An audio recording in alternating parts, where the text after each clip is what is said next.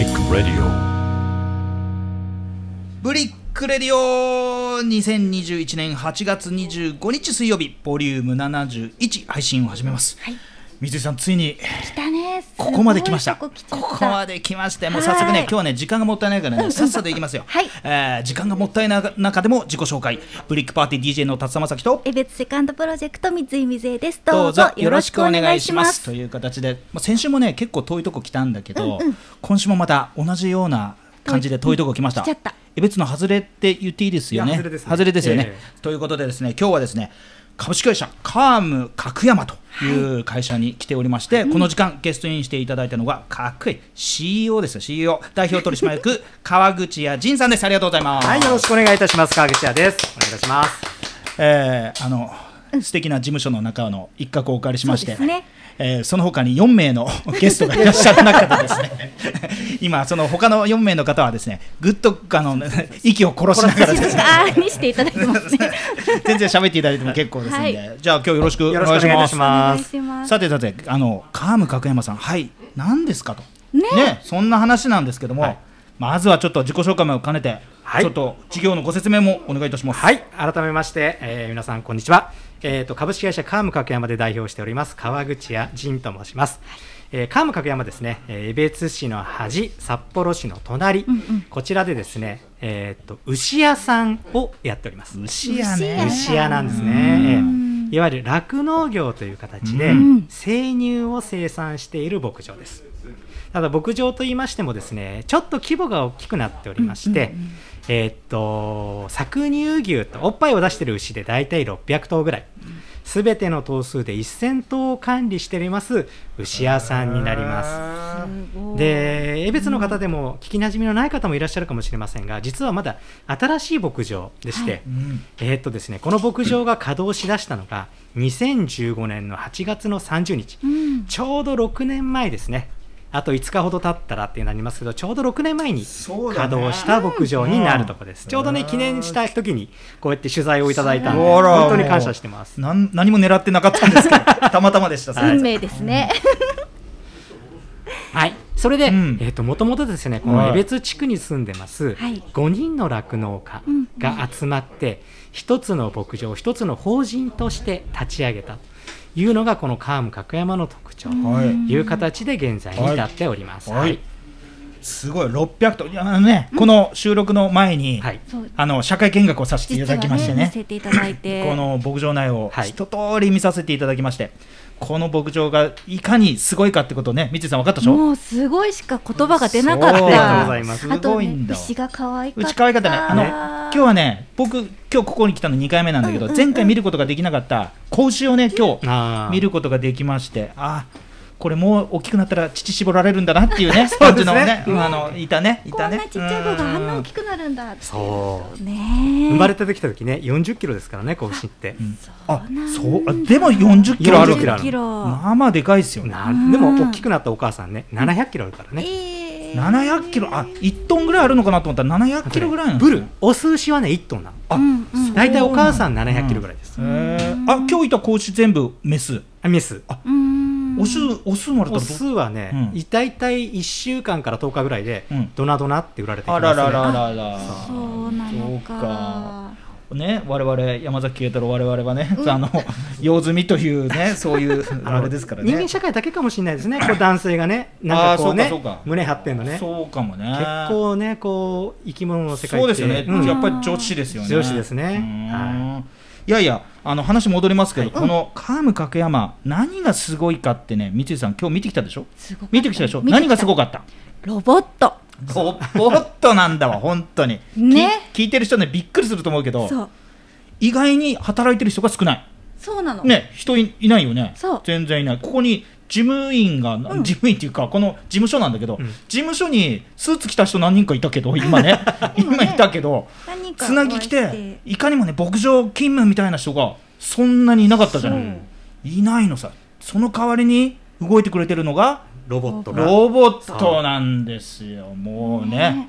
今日ねかいつまんで言うとですね牛がお乳が張ってきたもんだからね、うんうん。ある一箇所に集まって自動で搾乳をしてもらうっていうそういうシステムがねありまして。どうしてこういうそういうシステムを導入されて起業されたのかっていうのをちょっと聞かせてい。ただきたいんですけど、あのーまあ我々がこう搾乳って始めると昔はねお母さんとかおばあちゃんの世代ってね手絞りをしますうんとか、うんうん。それからみバケットミルカーって言ってバケツみたいの持ってきてそこで絞りますってうんいうことになってました、ただやはり我々農業界が抱えている一番の問題ってやっぱり人手不足後継者不足っていうのが大きいですよね、うんそれからどうしても牛の頭数を大きく管理をしていかないとなかなか経済的にペイができなくなってきいやてますそりゃそうだ、うはんでその大規模化の一つのアイテムとしてロボットというものが今出てきてます。いはい。うん。で搾乳ロボットというんですけれども、うん。本来人がやっていた牛を連れてきてそして、えー、とおっぱいを洗って、うん。搾乳機をつけて、うん。そして終わらせるっていう作業を全部無人でやってくれる機械なんですよね。でもともとはですね1999年ぐらいに日本に導入をされてうんヨーロッパから導入をされた機械なんですけれども、これはあの一つの、えー、と家族があと10年間年を取ってきてしまって搾乳つらいけれども、うんロボットを入れてあと10年搾乳続けようよと、うん。牛は続けようよっていう中で導入をされた機械でした。へえこれを我々が2015年の立ち上げの時に、うん。これをうちの牧場は8台置いてあるんですけども、8台置くことによって、うん。えーっと大規模化をしてしまおううん。という取り組みをしてロボット8台入れて大きな牧場を作ってしまったんですよ、ね。で実はこれ日本で初めての取り組みでして、うん。日本初のメガロボットファームっていう言い方をはあしてもらってるんですけどもこういう形を、えとスタートさせました。うん。でもともとね酪農家って皆さんのイメージだと牛がつながれててそこに我々が行ってこう乳を絞って、うん。一頭ずつ会話はできないけれどうも、ん。うんと目を見て体を触って牛との対話の中でうん。牛の健康を管理しましょうとかってことをやってると思うんですけどもやはり500頭600頭の牛を実は我々これ5人で管理してるんですね、うん。うんそうすると一頭一頭目が行き届かない、ううん。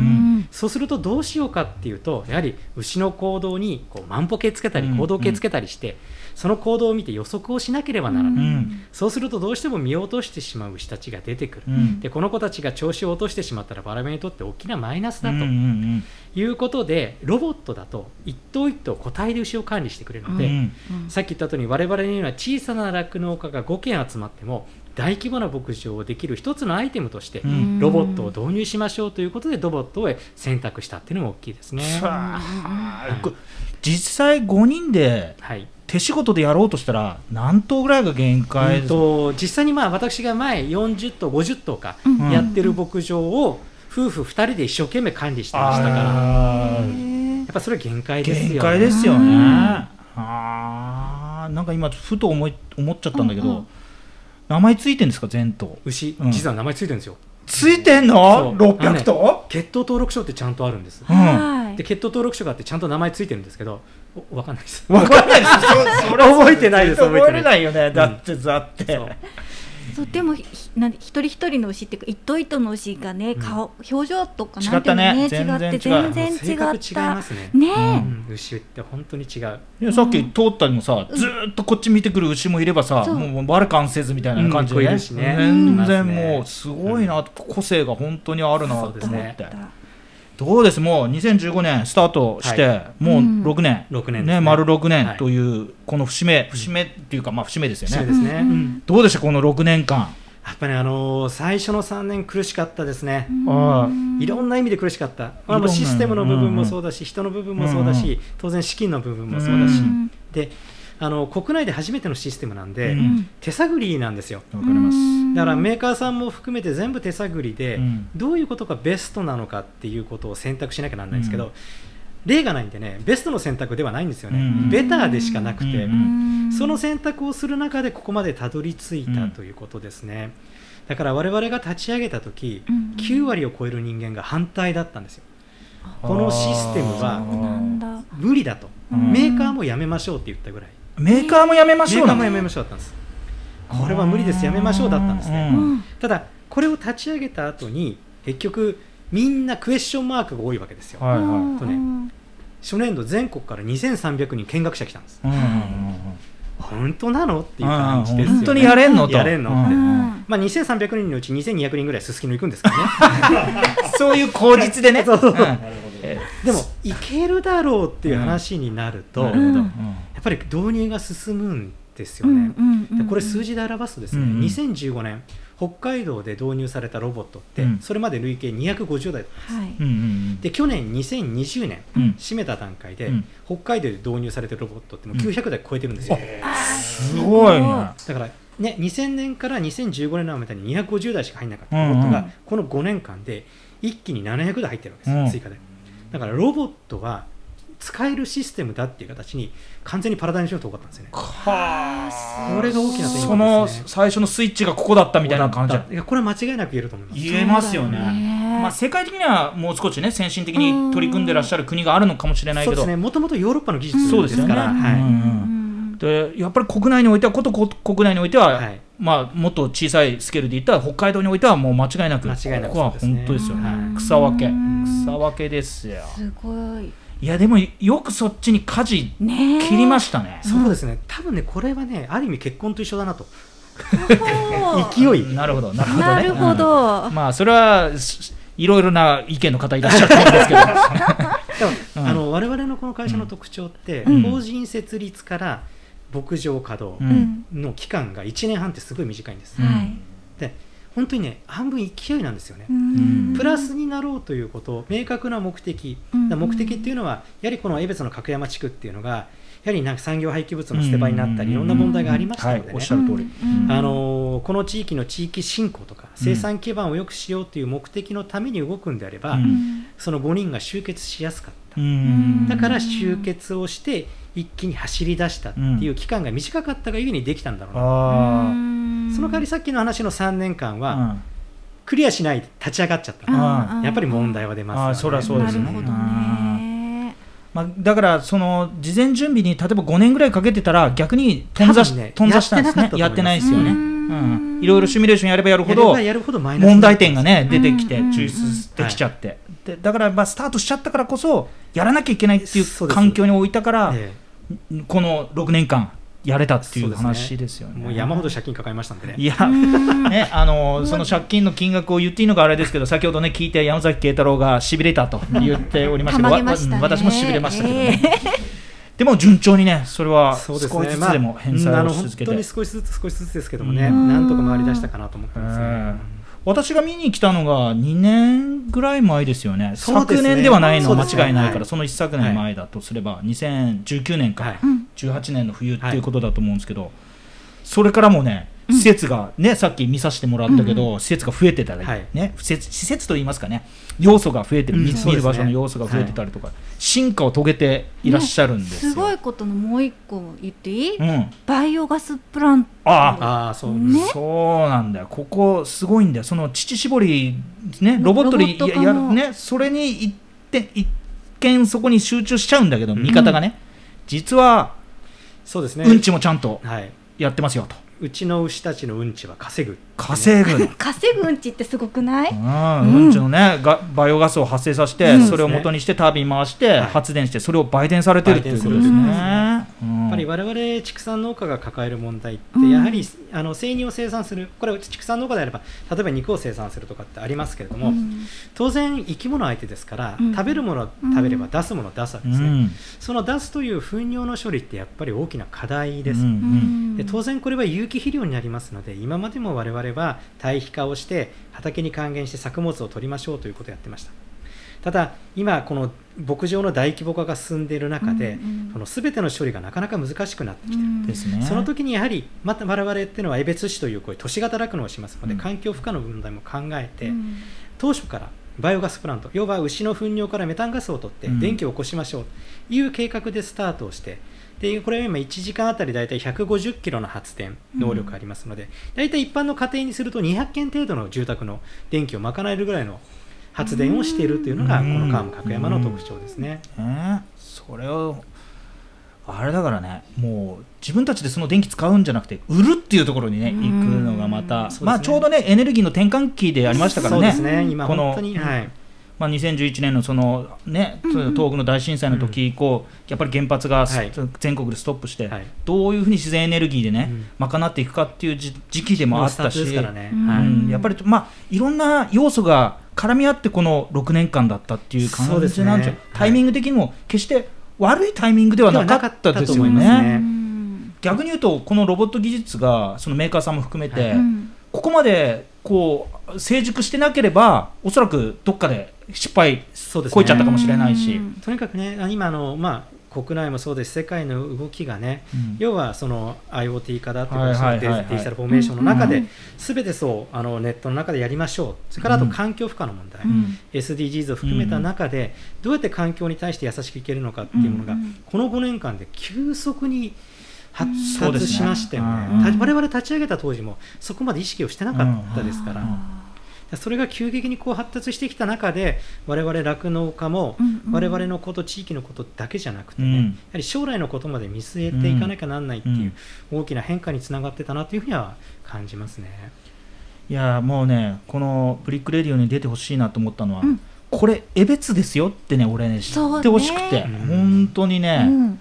びっくりして。で、ね、意外ねここに来といてこんなこと言うのもなんだけど、うん。江別の酪農といえば一人いるじゃないすごい人 すごい人いますよね。ねえねえねえ、うん、やっぱりそれを最初に思い出しちゃうんだよね、うん M M 地村、もうほぼ言っちゃってるんだけどさ。私もそこで実習させてもらいました。からね。やっぱ江別はやっぱり町村さんだったりするわけさ、うんうんうん。でまあすだからそこでそこの影ってわけじゃないけども、それにやっぱりそ脚光がそっちにね、うんうんうん。シフトしたもんだから意外とこういうのってしかもカム角山さんで作った牛乳ですみたいな感じで売ってるわけではないのさ、なんですよね。そうなんですよね。そうだからこれもう本当に市民の皆さんが知る機会っていうのはそうないと思って、うん。うん絶対これはね知ってほしいなと思って、はい。僕一回最初にこの牧場見た時に、これ本当もっともっといろんな人見に来,、うんるべきだし、うんなんかのあのタイミングでいろいろ紹介したいなと思ってあぜひ。もう今回ね。まさかそれがその6年目のね節目に紹介できるといや思わなくてよかったな、ちょっとなんかレディオも役に立った。役に立ってるよ。すごいよかった。そうだよ。本当。もう江別ってすごいところで、うん。本当に江別の良さっていろいろあると思うんですけど、実はこのバイオガスプラントって、はい。今、江別で4か所も動いてるんですよ。そうなんですかこれ知らないでしょ。で町村さんもやってますからね、町村さんもやってるでしょ、うん。あとのっぽろの小林牧場さんも林牧場。しはい。酪農学園大学でもある、だからね江別市ってすごいんですよ、うー、ん。本当そう。だ木質バイオだってねおじさんやってたりするし、うん。すごい再生エネルギーの取り組みってね、うん。もっともっとアピールすればいいなってすごく思う、いや本当ですよね。いやだからそうそうだからここはうんうん。一見そのロボットのねうん。デジタルトランスフォーメーション化にこう順応したうんうん。牧場っていうところで脚光を浴びる感じなんだけど実はその裏にもっとすげえことっていうか、うん。まあもっと大変なんだよね、うんもっと言うとね、うんもっと大変なことに取り組んでるっていうことが、僕もこのあのその最初の時に見た時うんに感じて、あすごいなと思って。そして今回それに拍車をかけて、うんコーヒーあったよ ね。コーヒー、ねあれはちょっとそのスキームもすごくて、はい、それちょっと話せる範囲で構わないんで。今回ですねうちあのコーヒーかすコーヒーガス。あー。多分皆さんもお飲みのジョージア、うん。コカ・コーラさんの。おその今ね。コカ・コーラのコーヒーかすを実はうちで今引き受けてるんですね、はい。でコーヒーかす引き受けてじゃあ何使ってるのかって言ったら、うん。これ一つあの牛のベッドに使ってるんですね、うん。でコーヒーかすなんでやはりうんと防臭作用、うん。匂いを吸収するというものと、あと抗菌作用があるうんということで、一緒非常に牛にとってプラスだよねと、うん。うん。あとプラスアルファで、えーバイオババイオガスのエネルギーになるんですよね、うん。お豆なので、うん。いうことでじゃあコーヒーかすを使いましょうということになりました、でも純粋に最初からじゃあコーヒーかすっていう話ではなくてねこれ実はあのはい。バイオという中のこの環境バリューチェーンの中のつながりの一つとして、うん。コーヒーかすがはまったんですね、はいで実はうちのバイオガス当然バイオガスを取ってその後消化液という形でうん。肥料となる液体があります、うんこれはガスを取ろうが取る前がいろんな酪農家で出るんですけども、うんこの液体を畑にまいて肥料にします、うん。ただこれを巻ききれないとかうん。過剰施肥してしまうという問題が出てきてます、これは全道全国で大きな問題です。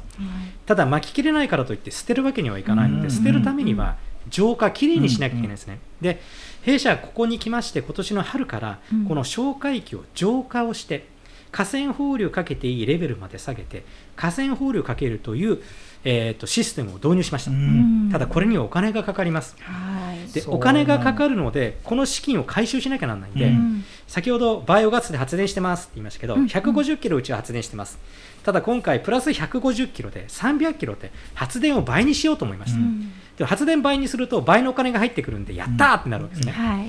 ただ倍に発電するとなると牛さんから出るエネルギーうんちのエネルギーだけど足りないんです。エネルギー足してあげなきゃな、うんじゃあ何がどっかにエネルギーないかなって言ったらたまたまコカ・コーラさんが今まで産業廃棄物として捨ててたコーヒーかすをうん我々が引き受けることによってこれが資源に変わる、そうするとコカ・コーラさんは資源化でゼロミッションの一つとして達成できる、うん。我々は、えー、敷原牛さんにとってもいいしエネルギーもなしくなって、お互いウィンウィンの関係でうん。取り入れることができるとなったんで、じゃあ浄化バイオコーヒーかす敷原っていうバリューチェーンの中にうん。組み込みましょうって言っうん。てスタートしたがこの取り組みですね。これさっき聞いてさ、ね。ねこれ誰も困らないよねってなってすごいシステム。なんだですよこれ。はいこれかん考えたの？え川内さん考えいたや流れの中でね、流れの中で？いろんなこう助けてくれるサポートの方がいるので、うんそこであじゃあうちこれあるよとかね、うんあうちこれ運んでるけどうん困ってるねっていうヒントがもらえるので、へうー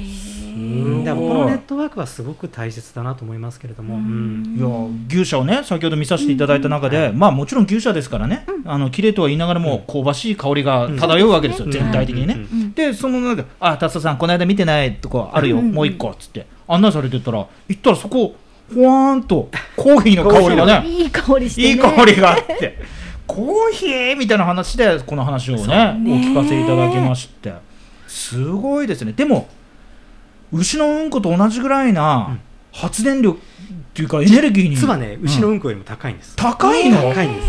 エネルギー価は。えーだからいいんです。意外意外。そうなんですね、これじゃあいいあれじゃないですか？ももっといろんなねバイオガスプラントこういうのを導入していくと。そうですね。これねあのやっぱり引き合い多いですしこれからいろんなところに普及させたいんですけど、うん。やっぱり路地の部分物流の部分でねお金がかかってしまうあのでそうかそうかそこがね今度クリアしなきゃならない問題うんやはり物を運ぶということが。運ぶのがね。そう今ねどこ何でも物を運ぶの大変な時代になってますから。そう大変ですもんね。うん。うんそうか。そうなんですよ。かまあ一筋縄ではいかないわけだ。うん。だからこれが石狩管内札幌県でやってる我々だったからできた一つなるほどのスキームですよね。うん、これがもうちょっと遠い場所の酪農だったらちょっと無理かなって感じ。運ぶのにちょっとお金かかるし時間もかかるし我々は清田から来るだけだから、うんうんうん。でものの30分もかからないでそうですね。来てしまいますからね。うん。うん。そうか。だからまあ、ままずは一つ近くにそういったコーヒーかすが出るようなはい。工場やね、生産拠点があるかどうかっていうのも問題ですしね。大きいですね、あうん。なるほどね。すごいわでも。でもやっぱ都市型酪農としてのそのメリットとデメリットってありますけど、これは明らかにメリットの部分なんで、やっうんぱりそれは最大限に生かしていかなければならないなとは思いますね。もう都市型酪農っていうか、もうここで生産されたね、はい。乳業乳乳牛乳。そのうん牛乳もやっぱり人間が消費するわけですからねね。多くはね、うん。だからやっぱり人が住んでるところではい。生産するっていうのが一番理にかなった、理に変わってますね。そうですよね。うん。だからといってね札幌のど真ん中でね、大通公園で牛飼って搾乳するってわけにいかないわけだから、うん。もともと私あのこっちに来た北海道に来た時に始めた酪農って白石でしたからね。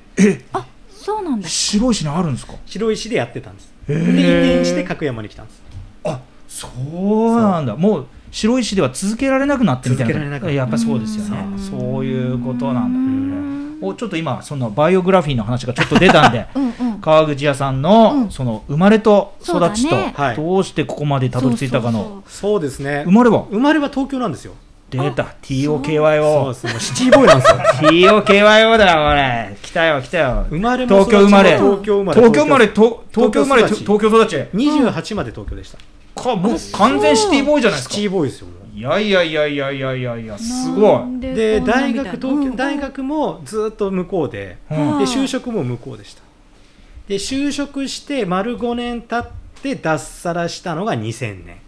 2000で北海道に来たんです。ちょっとそそうお父さんお母さんなんて言いました？一人っ子なんですよ自分。いや一人っ子で両親置いてきたんで、うん。いやいやいやいやいやいや。どうしてそんなってなりましたよね。まあいろいろあったんですよね。うんうんうん。まあまあまあいろいろあって就職した先がですね、うん。うんと中小企業向けノンバンクはいって言って、うんもう今はほとんどないですけども、うん。中小企業の方々にお金を貸すところでは一部上場してたんですね、うん。ただ一つ大きな問題が40%って金利で貸す会社だったんですい 出た出た当時許怖い当時許されて許されてたからね。うん。でまあそこに5年ちょっと勤めるとですとねいろんなものを抱えるわけですよ。はい。でいろんなものを抱えるといろんなことがあってですね、はい。もうあの夜じゃなきゃ話せないこともあるわけですよ。はい。あわかりますわかります。はい。でたまたまうち今家内。ううんん。実は前職の部下なんですね、はいはいはい。えーうちのかみさんも東京のその金貸しやってまして、うん。ええで結婚したんです。うんううん。ん職場結婚です。うん。金貸し屋同士が。金貸し屋同士。が、したらむすうちの嫁さん牛屋の娘だった。ほああなるほど。そう、ん。それも白石区でうん。20頭しか飼ってないちっちゃな牛屋の娘だった、うんうだからもう辞めるつもりだったのうんうんうん。うんただそのね向こうでいたサラリーマン時代の5年間とはもう,、うんもう語れないことですよ。うん。今自分食材の人生だと思ってますからね。それでか。なるほど。それでか。なるほどね。それで脱サラをして、うん。家内の実家20頭の牛屋を継いだんです、そそれが2000年です。すごいな。はそういくつですか？28の時です。ほう二十八。ふう なかなかだなそれは。じゃああれですよね奥様の立場としてまあ北海道から東京にね行ってお勤めしてて、でっていうまあ都会の女性ですよ。うん、うん、そうだよ。ね。まさか帰るつもりなかったそからねりゃないよ。だって40%の金利で貸してるんだよ。そりゃ給料もよかったよそれ 多分。そうだよ。そうですよね。絶対いいよ絶対良かったですよ。40%の金利ってあんたびっくりだよ本当にそれが今も引っ張ってね、ええラジオでね過払い金請求とかってやってますけどね。やってるわやってるわ。その原因作った会社でしたからね。でまあ結婚して、うん。じゃあね北海道に戻るか戻ろうっていう。まあ一番大きな転機は、あの一番上の坊主がお腹にできた時に。やっぱりこの人生じゃダメだなって強烈に思ったんですうねやんっぱりこの人生で子供を育てちゃいかんなってうん思ってまあその選択肢の一つとしてやっぱり実家の北海道があったので、うん。まあね北海道なんで海峡渡るし、うん。逃亡にもなるかなと。思って、北へ北へ北へでね北へという。北へ北へでね。なるほどね。はいはいはい。ということででこちら来てから一番上の坊主が誕生したので、うん。はい。うん。ただやはり20頭の牛屋では食べていけないんですよね。うん。うん。ですから、まあ、かん地域の環境としても周りはもう住宅街ですし、うん。その頭数の規模だとうん。生活はできないので、うんじゃあ移転をしましょうということで、2008年にうん。江別の角山に、ううん。うんと関というのがあの旧姓なんですけども、はい。家内のはい。関牧場という形で移転をかけて、はい。でそこで50頭の乳牛を絞る牧場を作ったんです。あ。うん。これ2008年です。2008年。うんはあ。でこれで家族が生活をできるうん。牧場にしましょううん。ということで、うんとまた再スタートリスタートしたわけですね。だからそうすると今度またある程度生活が安定してくると今度周りがいろいろ見えてくる、うん。そうすると地域の問題ですとか農協の問題食の問題が出てくると、やはりこの家族経営のまんまではクリアできない問題があるなっうんていうことがあった時に地域の酪農家の5人が集まって、うん。で生産基盤の安定、うん。それから地域に対する貢献、うん。ということを含めて、うん。この大きな牧場に立ち上げてスタートしたのが2015年ですね。あーでもすごいな。でもそれすごい人生だな、ねうん。じだからうん自分でもこんななると思ってなかったですけど、いやそりゃそうでしょ、うん。そりゃそうだわ。だってね子供の頃犬猫飼ったことないですからね、あーそれがうまあセキセイ飼ったぐら。いだかららまさかこんなでかい。牛飼うと思ってししかもなかったしかも600頭からそうそう。1000頭まで。ねいやすごいなあ、まずでもそ、まあ、いきなりここの話じゃなくてね、うんそのうん。奥さんのね、はい。実家をこう引きつ引き継ぐっていうか、うんそこに入った時に、はい、なんかショックみたいなのなかったですか？あのねうん最初は純粋な感動ですよね、うん。いや今まで結局1ヶ月に休みが1日ぐらいしかなくて、うん。ね、朝早くから真夜中まで働いて、うん。月初になったら数字1本でうん。全部リセットになって、うん。っていうところが働いた分だけの牛乳が出てくるわけそうですね。成果物がね成果物があるわけだもんねでね上がって風呂立った後のビールがうまいんですよ、そういう純純粋な感動はありました。ただ生活のリズムも違うし当然生活環境も変わるので、うん。もちろんもちろん、うん。やっぱり辛いこともありましたよねうん。体体調は崩すし、うん。で周りに知り合いもいないわけだし、うん。でそこで、あのーたまたま当時義理の父が町村さんと知り合いで、うん。でわ町村農場に実習生として3ヶ月ですけども、うん。うんあの入れさせてもらえることができて、うん。で3ヶ月間実習させていただいたんですよね。でそこでその周りとのネットワークというのかな、うん。自分の存在を知ってもらえた、うん町村に実習生がいて東京から来た変なやつがいる。うん。いう存在を知ってくれたということで、そのネットワークが少し広がったというのが、ありがたかったですね。このアイデアみたいのはどっから出たんですか？このアイデア自体は、うん。とね、実はあのー経営コンサルが、うん。えっと殺戮農協の若手経営者、うん。若手職員を集めて、うん。ジュニアボードっていう、うん。うん。次期経営者育成、あのープログラムみたいなのプログラム。をやったんですよね。でその時に我々がこの後将来の酪農家として農協としてこの地域で生くためには何が必要かっていう議論をしたことがあって、うん。はいはいはい。70時間ぐらいやったのかな、おおなかなかやりましたね。その時に我々が自主自立独立をしていくためにはうん。やはりうん強固な生産基盤が必要だって、うん大規模化が必要だっていう一つの結論になって、うんでそれに対してその方向に向いた5人。うん。でその5人はやはり、ね、悩みを抱えてたんですよね。うん。っていうのはうんやっぱり父や祖父から経営を移譲されてきて、うん。設備は古くなってきて、うん。再投資が必要、うん。ただ、うん今個人で1億2億の再投資はものすごく不安であるんであればグループを作ってチームを作って、大きなお金を引っ張って会社としてうん。組織としてやった方がいいんじゃないかっていう悩みを抱えてた5人が集まったので、うん。集まれたっていうところかな、はあ。でどこのアイデアってアイデアがなかったっていう方がいいのかな、うん。要は大規模化はこうだってこれがルールだっていうものがない。ないからね。結構ね何でも手出せたんですよ、うんうんうんだロボットって選択も多分うん。大規模化であったらああダメダメそんなのってなってたんですよ、うんただ固定概念ないんでないからやねっちゃえってなるんですよ。あすだから本当にね変化に対してチャレンジできるのはその固定概念がない当時の我々だったんだろうな、無知がゆえの貢献がいけたできたんだろうななるほどね。まあこれね結構どの業界もそんな感じかな。うん。うん。なかなか変化するのって難しい難しい難しい難しい。うん。で、まあ、たまたまね、うん。ここは成僕は成功してると思うんだけど、成功してるんだと思うんだけどこれ一握りですよね。いやだと思います。残念ながらね、うんもう本当にそういったアイデアが、ん。素晴らしいアイデアがあったとしても、うん。やっぱり空中分解しちゃうところもいっぱいあるし、うん。まあ、人間関係でねうまくいかなくなったりとか、まあ、いろいろありますからね。う。ちも人間関係はありますよ。だってねどこでもありますよ。それは。5件の合併でしょ？うん。普通の企業で5社合併なんてないじゃないですか。ないないない。1対1の合併 MA だって揉めるのに。うん5社の MA なんてありえないわけだから。そうだね。それが続いてること自体が奇す跡ごいだよね。結婚で例えられてたけど 夫婦二人だってね。そう。最初そう。だよは言っても揉めるのに。揉めるよ、うん、5人もね奥さん奥さんというね。でまあ あの奥さんの数でちょっとあれするのは ちょっとあれかもしれないちょっと違ったね。旦那でもいいしね、うん。旦でもいいけどさ、いやそうなんですよね。うん。だからそれぞれのやっぱ目的って違うしうん。欲求するところって違うんですよね。うん。だからこれをまとめようとするとやっぱり破綻するなって。うん。まあうちも破綻しかかったこと何度もあるから。そこはね本当に感じますね。うん。じゃあ江別にこうゆかりが出るようになってもう6年もうそれぐらいになるわけですね、はい。かどうですか江別は？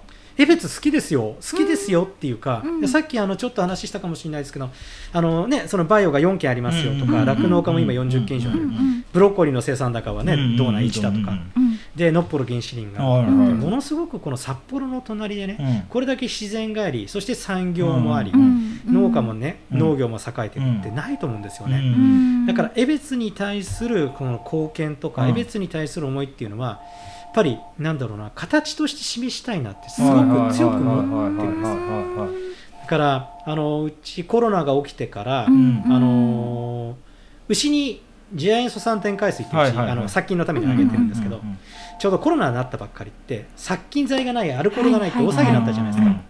でその次亜塩素酸水ってそこに役立つんで、うん。うんでうち次亜塩素酸水をその江別市の施設に全部無償提供したんですよね。ほう。あ出てたな出てたな。そう。そう。うん。で結局当初40箇所ぐらい、今も20箇所ぐらいの人が毎日取りに来てくれてるんですけども、だそういうこととかね。うん。あとうちの従業員なんかが今年の初めうん。にこんだけやっぱり江別市の中でもコロナが出て医療従事者たちも苦労してるっつって、うん。会社の従業員を含めてみんなでじゃあって言ってこう乳製品をね各病院に提供させてもらったりとかね、だからやっぱり江別に対してあの我々って環境負荷が大きくてうん。それこそ今どっちかっつったら牧場建てますっつったらやめてくれ出てってくれっていうのがうん。流れの中でうん。やっぱり地域から愛されないとうん。我々の事業って継続できないので、どうしたら地域に対して寄り添えるのかなっていうのはみんな従業員を含めて考えてくれてるなって思いますね。まあ確かにね地域の人の視点からいくとね、うんじゃあここの川角山が地域に貢献してるっていうとするばでね、うんそういううんもうそういうスキームが成立するとすれば例えばすごい数雇用してくれてるとかね、うんそうそうそう、ねう。んもう別に必要不可欠なものを常に生産し続けてくれてるとかね、そうだと思うんだけど、まあ、なんせ5人しかいないしさ。あと全部ロボットだしさ。そうだね。雇用には直接そんなに大きな貢献っていうのはないかもしれないけど、だけど全世界的にも先進的な、ね、技術をこうん。の江別でやって、でまあ多分これからの農業っていうのはこういう感じになってくるんですよねうん。酪農、ってね。間違いなく、うん間違いなくなってる、うん。やっぱりそれの、えーまあ先進的な、ね、取り組みをやってるっていう意味ではやっぱすごいなと思うから、やっぱりそういう意味で貢献してると思うんだけどね、うん。僕はうん僕はもう十分してるような気するんだけどまだ足りないと言って、ね。やってくれてるわけですよ。うん。それはね江別に生きていく上ではねやっぱやっていきたいですよね。でもここ江別だけど江別じゃないよね。どこじゃ。俺の知ってる江別じゃないまあね そうですよね。本当そうですよね。だいぶ外れだから外れだからね。もうちょっといったら札幌だからねもうね。そうだね。だってねもともとねうちの坊主行ってた小学校もなくなっちゃいましたからねそうそう角山小学校そう。うん。え川口さん今どこ住んでるんですか？うちも角山に住んでますよ。ここから車で34分の場所に住んでます。あそうなんだ。そうそうそうそうそうえー、あもうお奥さんのご家族っていうかそのお父さんお母さんとかもこっちに、うんとうん。うちのね、えっと、義理の両親はもう他界しちゃったんですよ。ああららそうですか。で、うん。とね、自分の両親まだ東京にいるんです、うんうんで祖母もね94で東京にいるんですよ、うんでまあこれはある程度落ち着いたら、うん。もうさっき言ったけど一人っ子なんで、うん。こっち連れてきます。なるほど。でこっちで一緒に暮らします、うん。で俺男の子3人いるんだけど、うん。うんえっと1番目と2番目も東京行っちゃったんですよ大学。ああそう。で3番目今あのまだ札幌にいる、うん。あのうちにいるんで、うん。さあのこっちの高校行ってるんで、だうん。上の2人はどうなるかね帰ってこねえんじゃねえかな、ねえ。いやそうだよな。いやでもねあの牧場を継いでくれっては言わないんですよね、うーん。そのそれがご自身が言わないと？自分はね、うん。そう継がなくていいって言ってるうん。でうん。継ぎたいんだったら、うん。社会に出てうん。30から35まで働けと。でそれだけの社会の知見とネットワークを持ってくるんであれば、うん考える。は思ってます。いや要は当然現場に入ったら現場の技術の習得は必要だしそこの修行はさせますけど、そりゃそうだ、うん。それ以上に得られるものが向こうであるからそれを得てから帰ってくるんであれば。かそれはとはすごい。思います。すごいうんすごくいいと思う。それはそうだよん。で帰ねってこなかったら帰ってこなかったでしゃあないし、うん。でもそれだけの魅力ある会社にはこれは父親の責任としてしなきゃなんないなとは思ってるんですけども、ううんうんお兄ちゃんもう大学生ってことはってことはあのスタートした時にはもう物心はある程度ついちゃってる時ですよね。ついてますついてます。よね。ついてますうん。だから生まれた瞬間から家業が酪農っていうわけではなかったわけですよね。あでもね、うん、もうこっち北海道来てから一番の上の子生まれてるから。あそうかそうか生まれた時から父ちゃんの仕事は楽の。あーじゃあそうか。じゃあ背中は見てはいるわけだ。じゃあ、ううん。じゃあ何らかの気持ちがはあると思うな。あるとうんただね牛乳アレルギーだからね。出た出た。これよくあるやつだね。そうそうそうそうそう。酒屋が酒飲めないとかいうやつだよ。でもまあねそうあるよくああるよくあるそれ、うん、よく聞くやつだ。でもそういう人が意外と成功したりするんだよ。そう。うん。そば、アレルギーのやつそば売ってたりしてるからね、ね。うん。どうなのと思うけど本当。いやいやいやでもすごいな、うん。あの前回話した時にこの会社のこととか酪農、のこととかはすごい話してたんだけど、うん個人でフォーカスし,、したらこあいや改めてね川口屋さんのこのカム角山の魅力が深まりましたね。本当だ。ね。いやオフレコだったらもっと話すことありますいやいやいやいやい。やそれはねさすがに。さすがにねさすがにちょっとそれは。もうもうもう結構の時間話してまいりましたけども。あっという間ですね、うん。もう江別人と言ってもいい感じですよね。そうですね。まああの自分はねここに骨埋めるつもりで来てますんでね。うん。はい。これから、まあ、前回来てから今日来るまでの間に、はい。またいくつか驚きを僕に与えてくれたんですけど、はい。これから未来に向けてどんなチャレンジをまだされていくんですかね？そうですね。やはりあの食の安定って、うん。まあうん。弊社のカームっていうのは穏やかなっていう言葉なんですよね、うん。で我々がこの地球上で生きていく上で穏やかに暮らすってやっぱり食べられることってうん。絶対に重要だしこれから基礎だと思ってるんです、うん。食べられなかったら全てを失いますんでね、うんで食べられるということにおいて、まあ、我々は牛牛乳生乳ですけども、どう貢献できるかっていうところがやはりこれからの自分の人生の中の大きな課題だと思ってます、うんうんであのこのうちの会社の方のパポンフスターにも書いたんですけど、地域酪農へ家業から企業へ酪農に強さをということなんですけども、その酪農に対する入り口のハードルを下げたいなと思ってまして、継続できるようにまた入れるようにってしていきたい一言で言うと酪農のフランチャイズ化をしたいんですね。わお。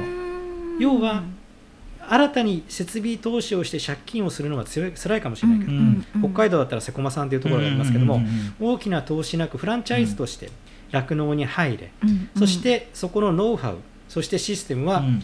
我々が提供し、うん。絞るということに特化ができるんであれば、うん。そこの地域コミュニティとして酪農が存続することは可能だと思うんです、うん。今その全てをその各個に任せてしまうから破綻をしてしまう。あーなるほど、うん。ただそれは我々のような大きな企業が負担をすることによって FC 展開をし、各地域に地域のコミュニケーションとしてそのうーん酪農家が残っていくというシステムを作っていきたいなっていうのはこれは自分の夢ですね。うん。すごい、うんいや確かにね。うん。